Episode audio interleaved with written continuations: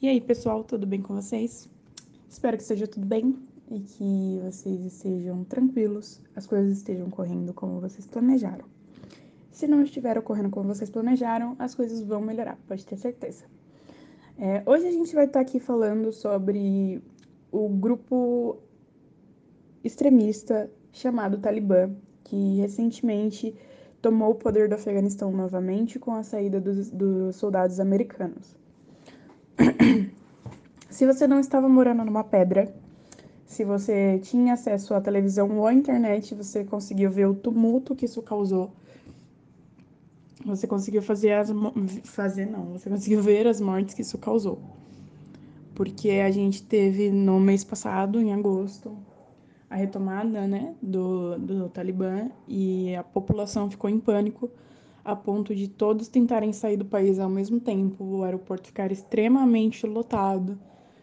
E além de tudo isso, você tinha pessoas tentando fugir, agarrando na asa do avião e consequentemente elas morriam, né? E quando uma pessoa que nasceu ali, viveu ali, cresceu ali e só conhece aquele lugar, ela prefere desprender as suas raízes do que continuar ali, que é onde ela tem toda a história dela, é onde ela tem todo o conforto, toda, todo o conhecimento que ela tem gira em torno do, do, do país em que ela nasceu, tudo que ela faz é, remete né, a, a, essas terras. Quando a pessoa deixa de ter esse, essa vontade de ficar no, no lugar dela, no lugar onde ela se sente segura, no lugar onde ela ela simplesmente cresceu e viveu, é porque tem algo de muito errado, né? Porque é a mesma coisa que você tá mudando de casa, só que de uma maneira muito mais agravada, de uma maneira muito mais violenta. O, o povo afegão, ele está em pânico com, com, o com o Talibã tomando o Afeganistão, né? E isso tá tão absurdo que o próprio presidente do Afeganistão teve que sair fora, fugido, né? Ele teve que fugir, se refugiar, porque ele ia ser assassinado. Porque o presidente ele representa a maior força de um governo. Se você derruba o presidente, é como você dá um checkmate. Então, ele preferiu fugir, sair do país dele, para não correr risco de ser assassinado. Quando a gente fala do Talibã, a gente fala de um grupo extremamente é, extremista e eles são muito violentos. Eles são extremamente violentos. Então, dá de se entender, pelo menos um pouco, do desespero dessas pessoas que se agarraram num avião enquanto ele estava decolando e elas caíram. Quando você pensa nisso, quando você para para refletir sobre isso, você passa a, a tentar imaginar a quantidade de desespero que essa pessoa estava sentindo. Então vamos lá. Para a gente entender melhor essa história, a gente precisa entender pontos importantes. A gente tem que entender o que, é o Talibã, como que ele funciona, como que ele chegou no poder no Afeganistão. E aí a gente vai ter que entender tudo isso vendo as causas históricas do que aconteceu, né? E as consequências de tudo isso. O, o Talibã, ele é um grupo extremista formado por ex-guerrilheiros Pashtuns. Não, mentira Pashtuns, peço perdão pelo erro. E esse, esse grupo de guerrilheiros, eles são o maior grupo étnico do Afeganistão. Esses guerrilheiros que formaram o Talibã, eles participaram da expulsão dos soviéticos junto com os Estados Unidos e o Paquistão. Isso lá na guerra do Afeganistão. O grupo foi fundado por Mohammed Omar, é, é, era um grupo extremamente extremista que prometia restaurar a paz e dar segurança às pessoas do país, o que não estava acontecendo por conta da guerra do Afeganistão. É, em 1996 foi quando eles conseguiram chegar no poder pela primeira vez e as, as regras passaram a ser de acordo com a interpretação que eles tinham do Alcorão. Então, as mulheres não, não iam poder sair de casa sem um homem acompanhando elas elas não poderiam tirar a burca, o uso da burca era obrigatório e elas não poderiam estudar, além da proibição das bebidas alcoólicas no país. O grupo ficou extremamente conhecido por conta da participação do, no 11 de setembro, no atentado contra as Torres Gêmeas. Eles foram acusados de proteger o líder da Al-Qaeda, né, que é o Osama Bin Laden, e outros integrantes que fizeram parte desse atentado. E isso acabou fazendo com que os Estados Unidos invadissem o Afeganistão, porque eles tinham acabado de sofrer perdas terríveis num, numa demonstração terrorista muito forte, pela simbologia que tinha as Torres Gêmeas, né? Então, quando os Estados Unidos invadem o Afeganistão em 2001, é, o Talibã perde as suas forças contra o, o exército estadunidense e acaba que eles acabam se refugiando na fronte nas fronteiras ali com o Paquistão, porque o Paquistão é um dos únicos países que reconhecem né, os, o, o governo talibã como um governo legítimo, né? Então, é, ao longo dos anos, o Talibã foi, foi ganhando espaço e foi recrutando membros. É, em 10 anos, eles tinham 100 mil combatentes, e, e 10 anos antes disso, eles tinham 30 mil, entende? Então, eles cresceram de uma maneira absurda. Eles cresceram muito, muito, muito e muito. E a gente tem que lembrar que os Estados Unidos ficou no Afeganistão por 20 anos. Foi um tempo muito, muito, muito grande, né? A intenção do, do Talibã atualmente é de recuperar o que eles perderam com a invasão dos Estados Unidos e de serem reconhecidos mundialmente. Tanto que eles pediram para falar na ONU em nome do, do Afeganistão, né? Isso aconteceu ontem, se eu não me engano, no dia 21 de setembro. É... Aí você vai se perguntar, mas como que esses caras têm dinheiro? Como eles conseguem, né? Comprar as munições, se manterem armados, ter todos os equipamentos para as bombas, né? Porque, inclusive, uma das tragédias que aconteceram durante essa retomada atual do Talibã foi a explosão de dois homens-bombas dentro, de um aer... dentro do aeroporto de Cabul, que é a capital do Afeganistão, e causou um monte de morte e tiveram muitos feridos por conta da bomba. O Talibã é financiado pelo tráfico. O Afeganistão é o, maior exportador de ópio do mundo. É, o, o, tráfico do ópio ele é uma das principais fontes de renda do, do Talibã. As armas a gente tem que levar em consideração todo o contexto histórico. Eles foram armados pelos Estados Unidos pela primeira vez para impedir o, avanço da União Soviética. Então, depois de armar o exército afeganistão, também aconteceu acusações, né, da da Rússia está dando armas para o Talibã. E isso foi negado tanto pela Rússia quanto pelo grupo extremista. O Talibã também falou que a Rússia não tem nada a ver. Então, aí a gente vai ter que entender melhor. Mas se, o, se os Estados Unidos conseguiam controlar o, o, Talibã de uma maneira mais, mais efetiva, por que, que os Estados Unidos simplesmente de, decidiu sair de lá? Por quê? Aí a gente tem que entender que você manter soldados fora do seu país, enviar suprimentos, enviar armamentos e fazer tudo isso sem você ter um retorno legítimo é algo que custa muito dinheiro, é um investimento sem, sem retorno, né? Então, quando o Joe Biden, ele, o presidente atual dos Estados Unidos, ele, ele continua o planejamento do Donald Trump, que foi o Trump quem assinou a retirada, né, do, dos, dos, soldados americanos do, do Afeganistão. O Biden só concretizou a ação que já estava assinada, o aviso já tinha sido dado. A gente sabia que isso iria acontecer. A gente só não esperava que o Talibã ia recuperar o poder de uma maneira drasticamente rápida. Foi extremamente rápido. Ninguém estava esperando uma reviravolta tão grande, tão, de uma maneira tão veloz. Então, quando você tira o que repele o Talibã, é, a reação ocorre de uma maneira muito rápida que ninguém esperava. E a gente tem que ver também que os Estados Unidos têm cidadãos, grande parte dos cidadãos estadunidenses, eles apoiam a saída do, do, das tropas americanas do Afeganistão. Porque o custo era muito alto.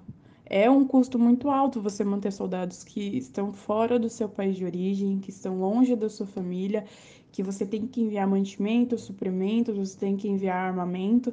Então, e você não está tendo nenhum retorno. Então é bem complicado para os Estados Unidos continuar mantendo isso lá. Porque até 2019, a estimativa é de já ter ultrapassado um trilhão de dólares que já foram gastos com o Afeganistão, com essa missão no Afeganistão. A missão do Afeganistão para os Estados Unidos foi a guerra mais longa que eles já viveram. E nessa guerra a gente não consegue sequer falar de um vencedor, porque no final quem sofreu foi apenas a população do Afeganistão. É, a gente teve milhares de feridos, os Estados Unidos cometeu muitos erros dentro do Afeganistão. Então, a gente tem, a gente tem civis feridos, a gente tem algo muito negativo, né? Com os Estados Unidos lá, mas piorou sem os Estados Unidos, entende? Os Estados Unidos era a opção menos pior. Então, aí, pra gente entender como que tá, como que aconteceu? Por que que isso tá acontecendo agora, né? A gente vai ter que olhar para o passado, olhar para trás e pensar bem no que aconteceu, nos contextos que o pessoal estava inserido, para a gente entender as decisões deles.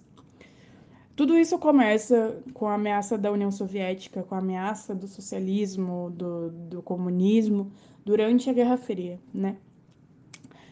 A Guerra do Afeganistão ela é o processo chave para a gente conseguir compreender de uma maneira realmente efetiva o que aconteceu e como aconteceu todo esse processo que acabou resultando no, no que a gente tem hoje, que é o Talibã retomando o Afeganistão novamente. Então, a gente tem que lembrar que em 1979 a União Soviética ela invadiu o Afeganistão e isso acabou numa guerra que durou 10 anos. Foi uma guerra extremamente sangrenta, onde até os soviéticos saíram extremamente lesados. Então, tudo isso acontecendo num período de Guerra Fria, todos aqueles que estavam combatendo a União Soviética, combatendo a ameaça do comunismo, combatendo o socialismo, eles estavam sendo apoiados pelos Estados Unidos que era a força oposta né, à União Soviética. Então, basicamente, os Estados Unidos estavam financiando o, o armamento né, do, do governo afegão para eles conseguirem revidar o ataque soviético. É, nessa guerra acabaram falecendo né, é, 15 mil soldados soviéticos e cerca de um milhão de civis e soldados afegãos. E isso só fez com que os grupos terroristas ganhassem força, isso só alimentou esses grupos terroristas. Porque agora você vai ter a Al-Qaeda e o Talibã sendo fruto que amadureceu dessa guerra. Você vai ter a Al-Qaeda, que foi responsável, né, direto pelo, pelo 11 de setembro, que o, o líder da Al-Qaeda, Osama Bin Laden, e eles assumiram, né, total autoria do, do ataque. E o Talibã, que suas intenções eram de, de proteger o país de uma maneira extremamente violenta e com viés religioso, seguindo ao Corão, né? Seguindo a Bíblia do, dos muçulmanos. Então, tudo isso está acontecendo por conta de dessa primeira guerra. Quando você entrou com essa guerra, você armou os ex-patrulheiros ex patachuns. Pachuns. Pastuns. Agora eu falei certo, é Pastuns. O, e esses guerrilheiros, querendo o fim da guerra, se aproveitando do momento frágil da população, acabaram convencendo muita gente de que eles sim conseguiriam restaurar o país, restaurar a dignidade do país, restaurar a paz e segurança, baseando-se nas regras islâmicas, né? Então, aí a gente passa a entender, a gente tem que ter, a gente tem que ter em mente o que o Afeganistão ele tem uma posição geográfica extremamente forte. É um interesse muito grande tanto para a Rússia quanto para a China, que são países que fazem fronteira, né, ali com o Afeganistão. É, a gente tem que lembrar também que os Estados Unidos estar ali era uma, uma, uma imposição muito forte da dominância estadunidense. Porque ele estava do lado da Rússia, ele estava do lado da China, que são grandes potências que batem de frente com os Estados Unidos, né? E a gente tem que ver também que o Afeganistão faz.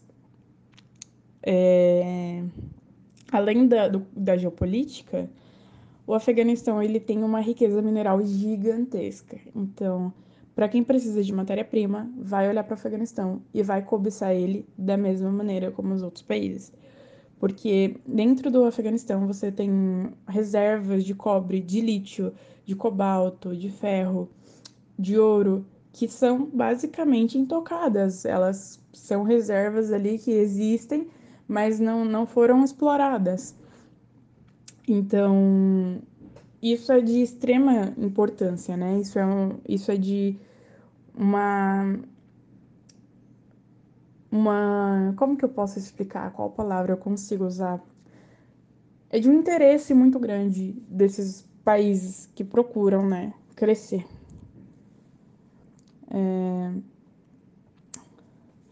Agora você tem que colocar assim: o Talibã está nas suas mãos uma riqueza mineral estimada em mais de, de um, de, é, estimada entre 1 a 3 trilhões de dólares. Então, a disputa pela, pela exploração das reservas é,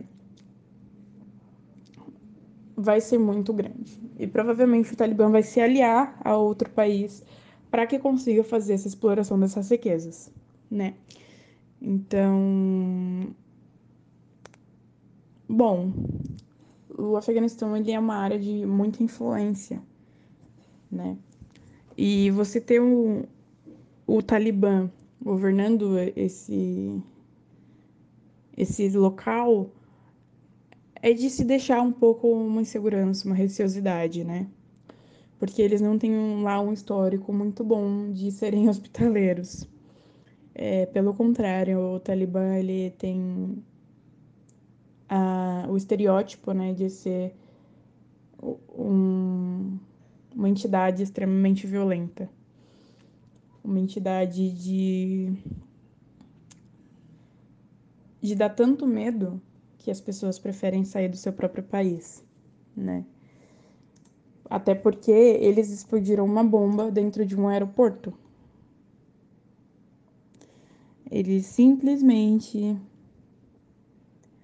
explodiram bombas dentro de um aeroporto e entre as vítimas dessa explosão tinha dois militares norte-americanos, né? É... A gente espera que toda essa situação se resolva, que os cidadãos afegãos tenham motivos para ficar seguros, para se sentirem seguros e a gente espera que esses conflitos geopolíticos que estão acontecendo agora acabem se resolvendo. E isso é um exemplo muito explícito de conflitos geopolíticos internos, né? Você a gente está falando aqui de um grupo, teoricamente de civis, um grupo de civis que se revoltou contra o Estado, né? Quando a gente fala isso, a gente está falando de a, da perda né, da soberania do, do governo afegão. E agora essa soberania foi tomada pelo, pelo Talibã. Agora o Talibã está sendo soberano perante o território afegão. Então, esses conflitos de poder, essas, esses conflitos de dominância, eles são bem importantes nesse, nesse momento para estudo eles são bem importantes para a gente ter uma noção do que acontece, né? Quando a gente fala de guerra civil, as consequências que essas guerras civis podem causar, as consequências que uma guerra, na sua totalidade, causa, porque se não fosse a guerra do Afeganistão, talvez esses grupos nem tivessem ganhado força suficiente para existirem hoje. É isso, não façam guerra. É a dica de hoje. Eu espero que vocês fiquem bem. Tenham uma boa tarde, boa noite, uma boa manhã, um bom dia. Até mais.